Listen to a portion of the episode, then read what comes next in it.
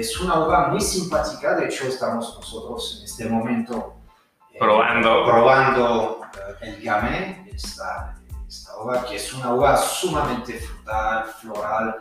Eh, no se esperen mucha materia, a pesar que en algunos fruits de Beaujolais hablaremos un poco de, de lo que es el Beaujolais AOC, el Beaujolais Village y los fruits de Beaujolais, así como el Beaujolais Nouveau que es lo más conocido de, la, de esta región.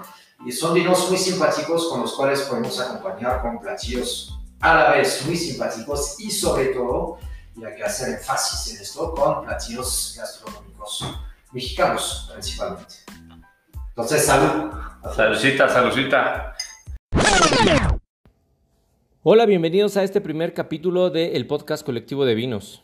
Hoy estaremos platicando con Yves Matourin de Vinos Is No Good vinos de origen francés y sobre todo naturales y biodinámicos. Platicaremos sobre una zona que es súper interesante y que es excelente para iniciarse en el mundo del vino, el Beaujolais. Platicaremos de la uva Gamay y de algunos maridajes buenazos. Que lo disfruten.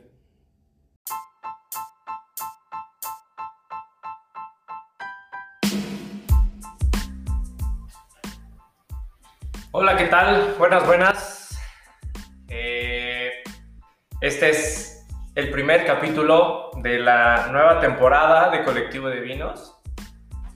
Hoy vamos a hablar de una región muy, muy, muy importante de Francia que muchos a lo mejor conocen, tiene, tiene eh, mucho, mucho marketing, eh, tiene mucha comercialización, tiene mucha historia y hoy la vamos a abordar eh, pues desde un punto de vista también más eh, gastronómico, vamos a probar también y nos va a hablar este, eh, Ips un poco de, de, los Beaujolais, pero de unos Beaujolais de mayor calidad, de cómo que puede ir, de un poco de la zona.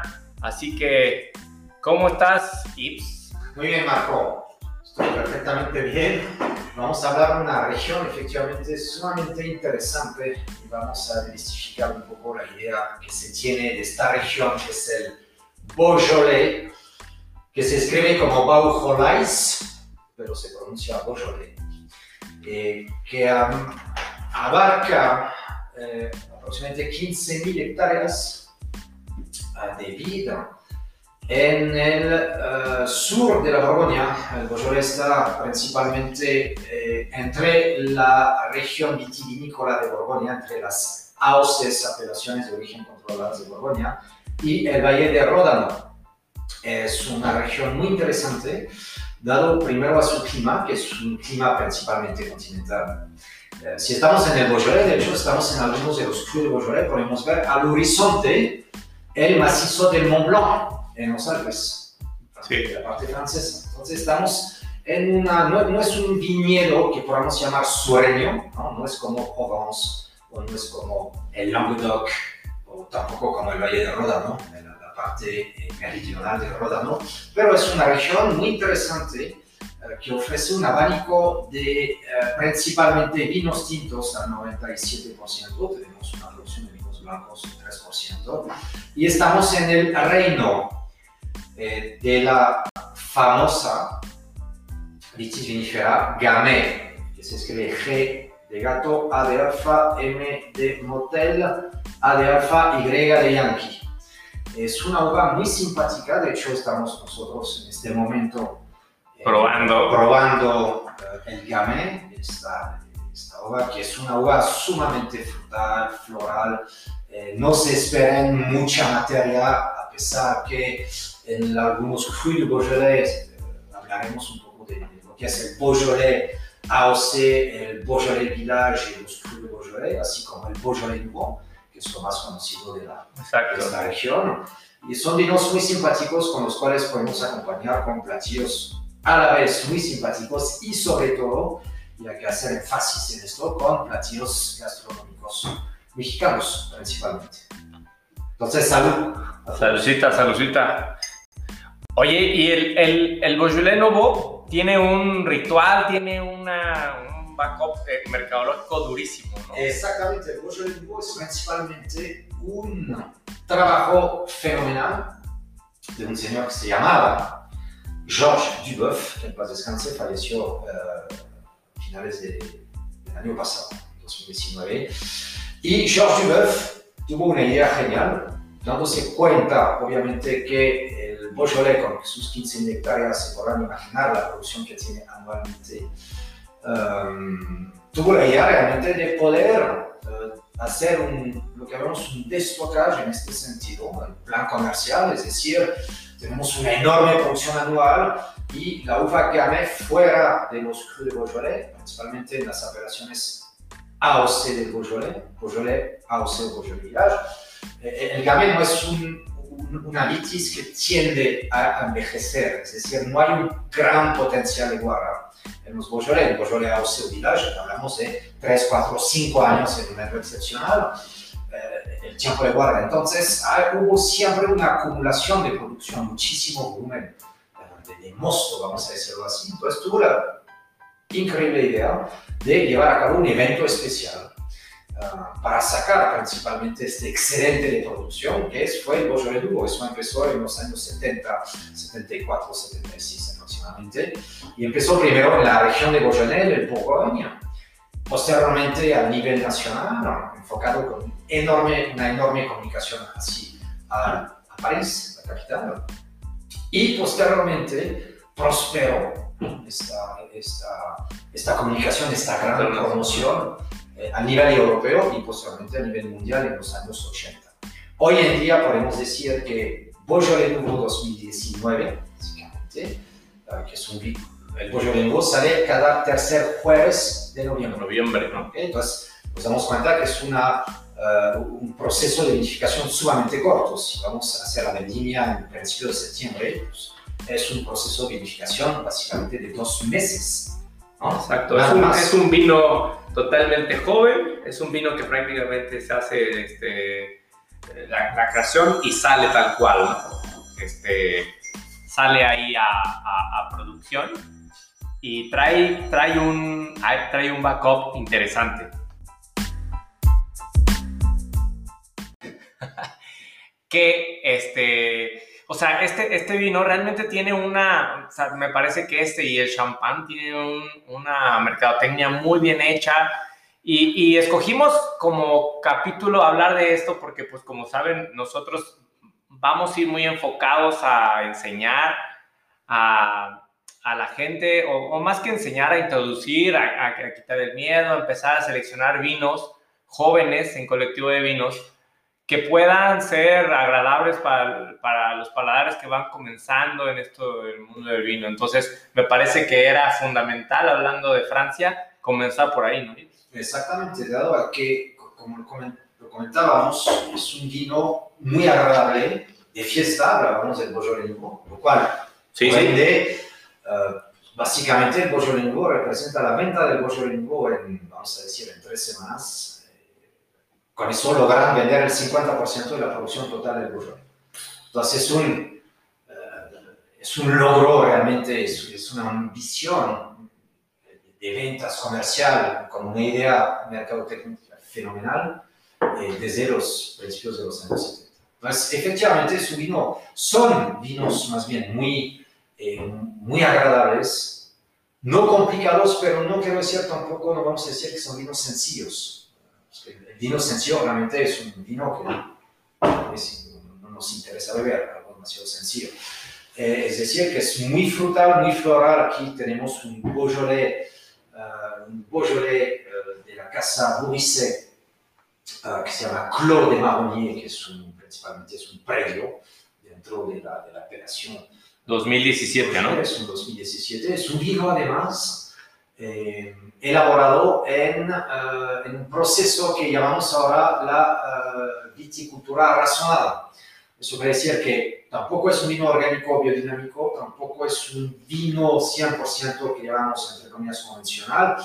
Uh, es un, tiene un label que es el Terra Vitis, que estipula principalmente que si no hay que tratar la vida, realmente con algunos productos fungicidas o, o, pesticidas autorizados dentro de la operación. Si no hay necesidad de tratar la vid, no se trata la vid. Entonces, En este año, por ejemplo, estamos casi en presencia de vino orgánico, es decir, que en el 2017 no hubo necesidad de tratar el viñedo en el Beaujolais, dado a un ciclo vegetativo, como lo llamamos, eh, muy bueno. Llovió cuando tuvo que llover, hubo sol cuando necesitábamos sol, eh, casi nada de enfermedades, entonces no hubo la necesidad de, eh, de tratar el vino.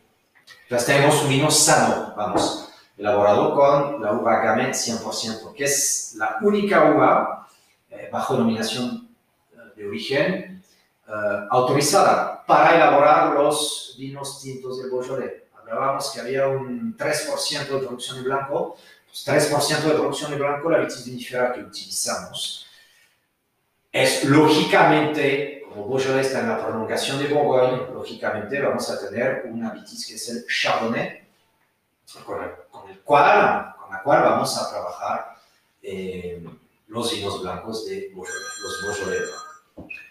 Y de hecho, o sea, este, este fin de semana, este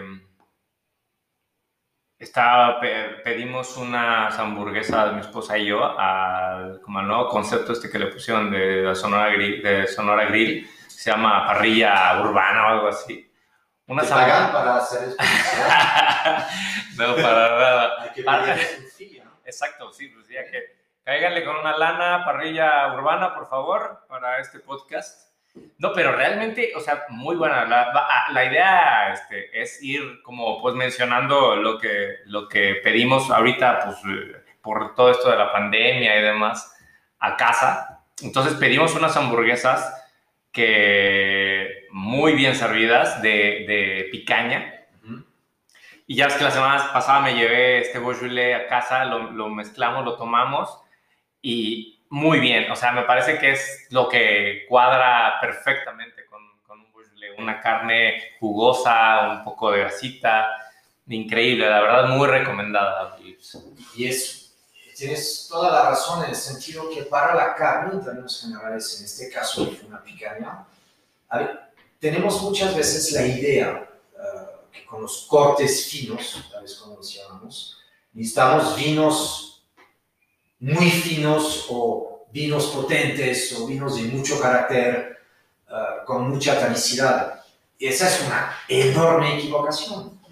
En los cortes principalmente, ¿qué buscamos? ¿Qué nos ofrece los cortes? Sobre todo creo que en un gramaje que debe cociar entre 500 o 600 gramos, ¿no? Para esta hamburguesa Exacto.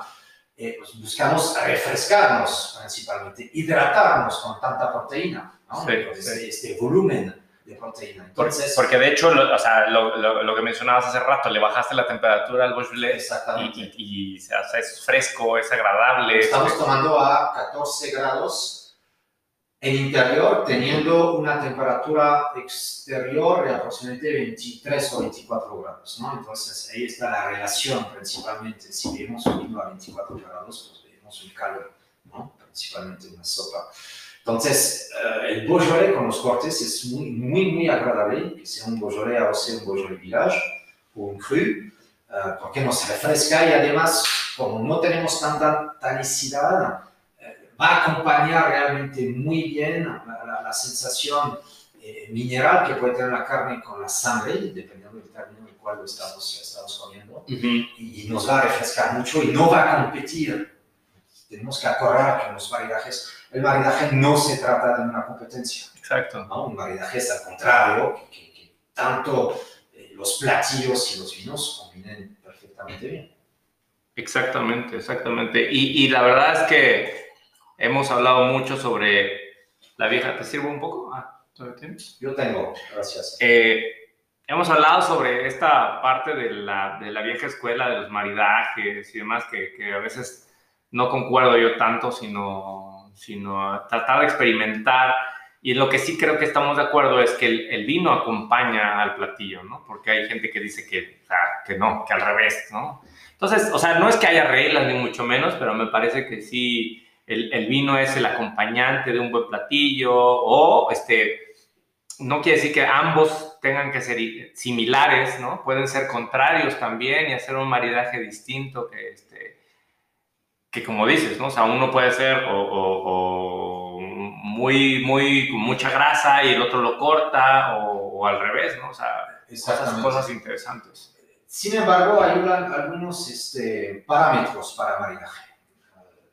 Acuérdense, hace varios años, uh, unos, una década aproximadamente, en media, hace 15 años, ya los, algunos sommeliers o algunos cocineros uh, nos comentaban que ya había que acabar totalmente con los parámetros de vino, tal vino con tal platillo, tal tipo de producto, tal proteína o tal legumbre o, o, verdura básicamente, hablando, diciendo cosas a veces enormes, ¿no? de, de, de, beber vinos tintos con crustáceos es algo, es una enormidad, es, es una barbaridad. ¿no? En aquel tiempo se quiso deshacer un poco este esquema diciendo beban vino tinto con crustáceos. Eh, pero eso nos dimos cuenta realmente que fue a fines comerciales.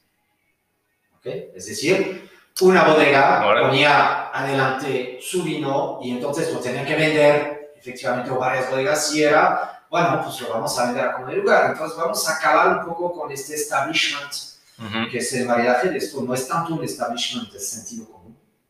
Hay muchos libros, muchos escritores que escriben sobre los maridajes.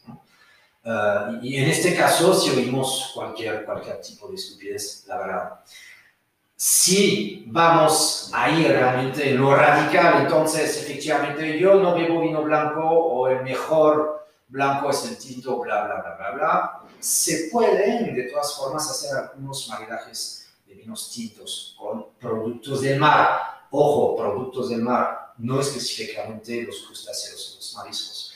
En el caso de un Beaujolais, en el cual lo estamos tomando 14 grados, muy poca tanicidad, efectivamente, efectivamente podemos llevar a cabo entonces un tipo de maridaje que llamamos insólito, insólito, con, por ejemplo, un atún sellado.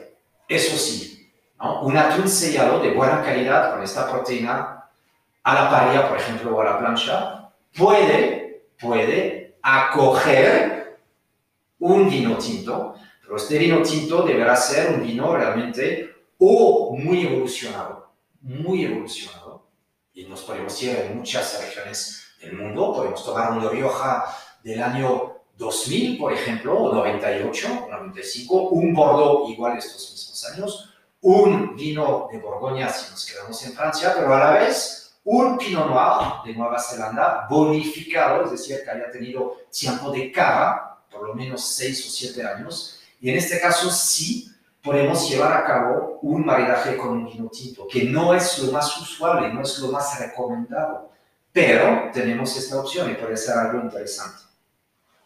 Wow. En este caso, un Beaujolais efectivamente puede combinar con un atún sellado, por ejemplo, la parte de lo que llamamos el famoso corte del mar, ¿no?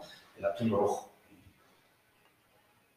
Wow, pues sí, la verdad es que a mí me, me, me me interesa muchísimo como esa parte de, de, complementar el, el, platillo, ¿no?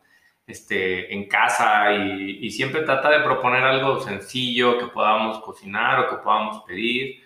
Este, pues no sé, o sea, por ejemplo, a mí me interesaba también, y, y retomando pues un poco el tema del podcast, ¿cómo ¿Cómo comienza generalmente, o en tu experiencia, cómo comienza la gente a tomar vino? Porque esa es la gente que creo que, que, queremos que, que nos escuche y que pues, por experiencia propia sabemos que hay mucha gente que apenas em, comienza con el vino o le da un poco de miedo comenzar con el vino porque no sabe y a lo mejor te agobias al ir a comprar a cualquier tienda nuestra mayor intención en Colectivo de Vinos es que realmente seamos muchos más tomando vino. Compren donde quieran. La neta, eso hay para todos. Es un mercado muy grande. Eso no nos interesa. Lo que sí queremos es que pues, todos nos sumemos a esa ola tan interesante de probar nuevos vinos. Entonces, pues, tu experiencia ahí, o sea, ¿cómo comienza la gente o con qué vinos o, de qué estilo o, o cómo crees que pueda comenzar la gente a tomar los vinos. O sea, si va a un súper, imagínate cómo es vamos, realmente tenemos que hablar con eh, fuentes y datos verídicos, porque podemos llevar a cabo un tipo de debate que yo empecé así, tú empezaste así. Sí, sí. Eh, A nivel internacional, vamos a ir a nivel internacional, no solamente en nuestro país, pero a nivel internacional, dos realmente bases de estudios, hay estadísticas, obviamente, sobre esto, que podemos encontrar en algunas revistas eh, especializadas, algunos artículos. Ah, y los estudios de cada sindicato de regiones vitivinícolas de cada país también productor de vino para conocer un poco el, eh, el ámbito o, el tipo de consumo de sus, de sus habitantes. Ahí nos vamos con esto. Pues vamos sobre datos eh, principalmente. Dos factores. Primero es a nivel cultural. Soy un país productor, represento mucha producción, un país exportador, un país conocido, principalmente dentro de la población vamos a empezar a beber vino desde tal vez la adolescencia, ahora ya cambiaron muchísimos los datos, adolescencia era en los años eh, posguerra, ¿no? Eh, y luego en los años 50 hasta los años 70, 80, principios de 90, básicamente. Eh, es a nivel familiar también, es muy sencillo, ¿no? se bebe vino en la casa, entonces pues estamos acostumbrados a ver una botella de vino en la mesa de nuestros padres, abuelos, tíos, amistades, y, vamos entrando en, la, eh, en el consumo del vino. Eso es lo primero, es lo más genérico, es lo más general en los países productores de vino. Exacto. en los países en no la productores. O en, en, en, Australia, en Sudáfrica, sí, son países productores desde 3, 4 siglos, sí, básicamente. Uh, inclusivamente también eh, los países sudamericanos que, al contrario de nosotros, pues, no hay ningún problema con esto. Uh, ellos están efectivamente acostumbrados a beber vino desde, uh, desde temprana edad. Segundo factor, vamos a tener un tipo de consumidor y ahí eh, lo interesante es que el estudio se refleja sobre la situación socioeconómica socioeconómica. Eso quiere decir que es un consumidor que no ha tenido forzosamente un acceso a edad temprana, ¿no? joven adulto, por ejemplo, porque sencillamente, culturalmente, eh, en su familia no se vino. Y entonces ahí tenemos una tendencia un poco aspiracional en el ámbito socioeconómico. Es decir, que llegamos a unas esferas dentro de su trabajo, por ejemplo, dentro de sus negocios, dentro de sus amistades, dentro de contactos que podamos tener en la sociedad. Ahí entramos con una, un consumo de vino en esta parte socioeconómica y aspiracional. Son realmente los dos factores. ¿Cuál es el mejor? Ninguno. Es decir, son varios canales de, acercamiento hacia el consumo de vino. Exacto, pero, pero ahorita, o sea, lo que queremos es romper con ese ahorita puedes comprar un vino de 150 pesos, ¿sí? De buena calidad para comenzar, o puedes comprar uno de 300 pesos. O sea, me parece que, hablando, aterrizando un poquito en México, ¿no? O sea, me parece que mm, aquí en México el vino compite muchísimo, pues obviamente con la cerveza, ¿no? Porque tenemos mucho más cultura de la cerveza, de la burbuja, de todo esto. Este, pero no necesariamente tiene que ser algo caro con lo que comiences. Este, el, punto es comenzar a probar, ¿no? O sea, y, por eso yo decía, pues, ¿con qué vinos, por ejemplo? O sea, aterricemos, por ejemplo, la gente generalmente creo que compramos o comenzamos a comprar en el retail, ¿no? En el súper. Eh, o en el restaurante. O en el restaurante cuando vamos, pero pero creo que cuando me inicio, o sea, difícilmente cuando vas empezando, a lo mejor te compras una botellita en el súper cuando vas a hacer este, todas tus compras. Sí. Entonces, si tuvieras que mencionar, no sé, esos dos factores que la gente, o sea, diga, a ver, bueno, lo escojo como por país, lo escojo por uva, o sea, dale dos tips a la gente de, de cuál escoge el próximo domingo que vaya al súper. ¿Qué le dirías? Ah, eso es un, es, un issue el super. Porque el super, el supermercado, dependiendo qué supermercado es y en qué zona de la ciudad es o, está presente esta sucursal de, de, esta marca de supermercado. Ojo, ahí entramos. Hablabas de 150 pesos. Efectivamente, podemos encontrar algún vino de muy buena calidad. No a 150 pesos no hay vinos de muy buena calidad. O sea, tú estás... Que sea nacional o que sea importado, no hay vinos de muy buena calidad. Ah, bueno, bueno, ok, ok. ¿no? Eh, tampoco hay ribeye o sirloin Muy, muy a bueno. 80 pesos el kilo de muy buena calidad. Pero a ver, ahí difiero contigo, porque por ejemplo, o sea, si uno no sabe, poniendo el ejemplo de la carne, ¿no? Si uno no sabe de carne o no sabe de vino, ¿cómo vas a saber si es bueno o es malo?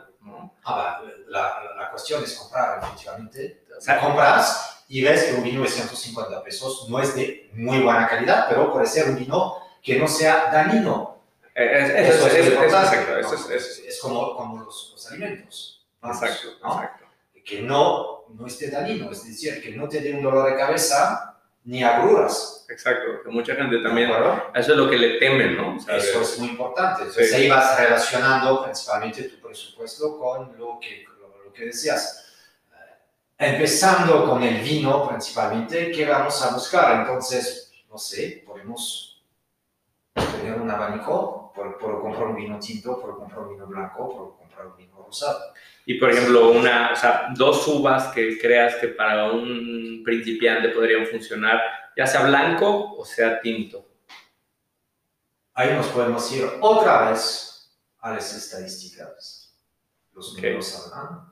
Es decir, que podemos empezar, si nos vamos en el lado comercial y en la uva más plantada a nivel mundial, en vino tinto vendría siendo la uva Merlot, que es la uva tinta más plantada, Exacto. ¿ok? En, en todas las latitudes, digamos. El Merlot, pero igual a alguien no le pueda gustar el Merlot. Entonces eso sería demasiado comercial.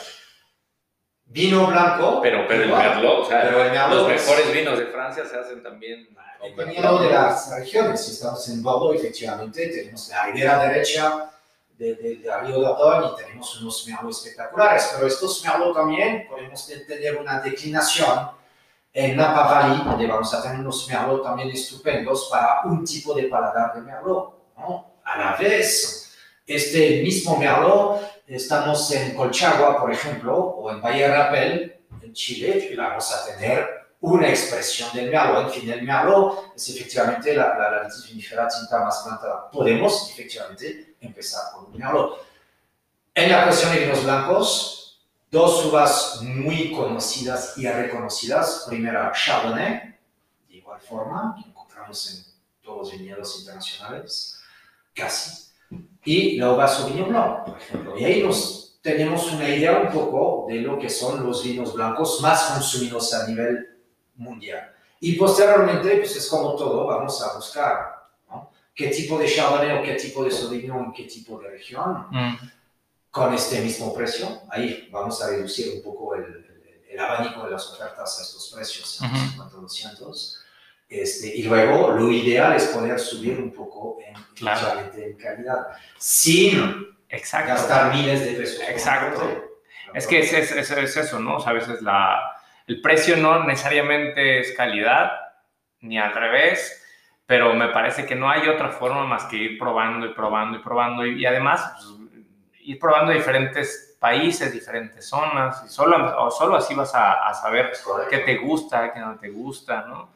No hay otra forma, o sea, nadie, nadie aprendió a, este, a jugar básquet este, en la tele, ¿no? O sea, O podemos tener soportes también, realmente, es soportes eh, editoriales, revistas especializadas, por ejemplo, que ellos nos pueden hacer el trabajo al momento de escoger. exacto. Vamos a tener revistas especializadas que nos van a decir, ah, hemos probado en este rango de precios de 100 a 200 o 150 a 250 o 200, estos vinos sí nos parecen de calidad aceptable o buena calidad para este rango de precios. Eso es muy importante también, nos podemos acercar realmente a los editorialistas, a los periodistas. Exacto.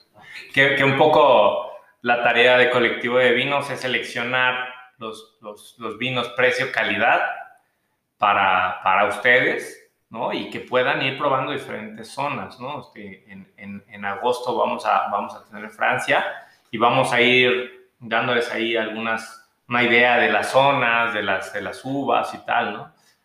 Y pues para ir cerrando, Ips, eh, si tuvieras que definir dos platillos mexicanos que vayan con, el, con este, con, con, con el Beaujolais en general, pero pues con este Beaujolais que está re bueno, el Marronier, que lo vamos a tener yo para agosto en el paquete, ¿con qué lo tomarías? ¿Con platillos así que, que pues tú sabes que son mexicanotes? Hace rato decías, este, cecina. Es correcto, yo me haría sobre, o sea, la verdad, no quiero, no- no- otra vez no vamos a hablar de sencillez, no me gusta mucho esta la- la palabra sencillez, ¿no? o algo sencillo.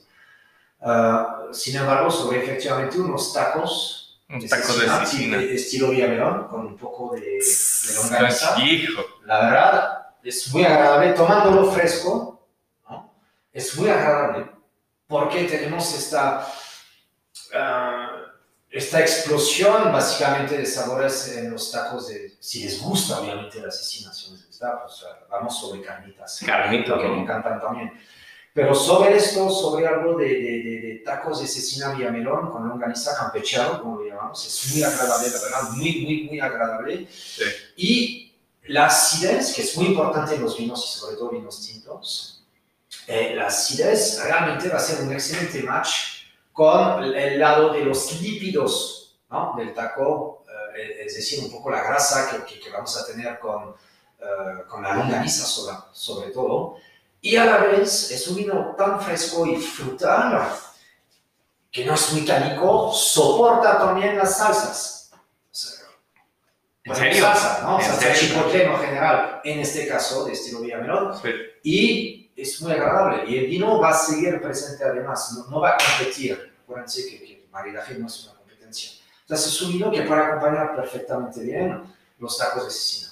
Y ahora, o sea, en casa así sin problemas te puedes pedir este, algo de cecina, chicharrón y longaniza y los preparas ahí lo con preparas algo de también- también en aguacate. casa con un poco de aguacate o inclusivamente a- a- a- tenemos el corte, el típico corte. Yo cuando tengo familiares o paisanos que llegan al país, les digo que deben de probar el corte nacional, que se llama la arrachera. ¿De acuerdo? O sea, es el típico corte que la mayoría de los hogares en México conocen, Y obviamente, gusta. la totalidad de la población conocen y comen, ¿no? Que sea marinada o no marinada, en lo general es marinada. Y con una arrachera, con unos tacos de arrachera, básicamente, de cebolla, obviamente, vamos a poner, ¿no? Un Beaujolais también es muy agradable. Porque la arrachera no es, no es un corte muy- así muy intenso, ¿no? Y se lleva muy bien con el gamay. Es muy, muy agradable. Entonces yo diría, esta taquiza, tacos de gamelón, también eh, lo que viene siendo eh, tacos de carnitas. Carnitas. ¿ok? Y por qué no, por qué no, unos tacos de, de, de barbacoa de birria. Sí, lo hace así, crees Sí, que le da. claro. Porque la, es, es más ahumada, ¿no? Sí, O sí, sea, sí, pero va, va a funcionar. Funciona bien. Qué chingón. Hidrata, ¿no? que es la idea. Qué chingón. Oye, pues muchas gracias. Este, eh, las redes sociales de It's No Good, platícanos un poquito dónde los encontramos. A los en es- tenemos la página, nuestra página web, uh, isnogood.mx. Este, eso te lo tengo que rectificar porque lo estamos. Ah, lo ponemos ahí en las notas, en las notas del podcast, pero para que Ya ves, consulten. tenemos nuestro Facebook e Instagram. Exacto, y ahí, ahí van a encontrar, eh, pues sobre todo el contacto para, para ver eh, qué vinos eh, comercializa Ives de Francia. eh, trae muy buenas ofertas, eh, ellos traen muy buena oferta de naturales, de biodinámicos. Este, entonces, pues listo, Ives, eh, y pues colectivo de vinos.mx, ¿no? Estamos, estamos comenzando esto y estamos tratando de, de- de dar la lucha para hacer más cada vez bebiendo vino, ¿vale? De Cuídense. Cuídense. sano. Vino sano, cuídense mucho. Buen fin. Bye. Chao. Chido.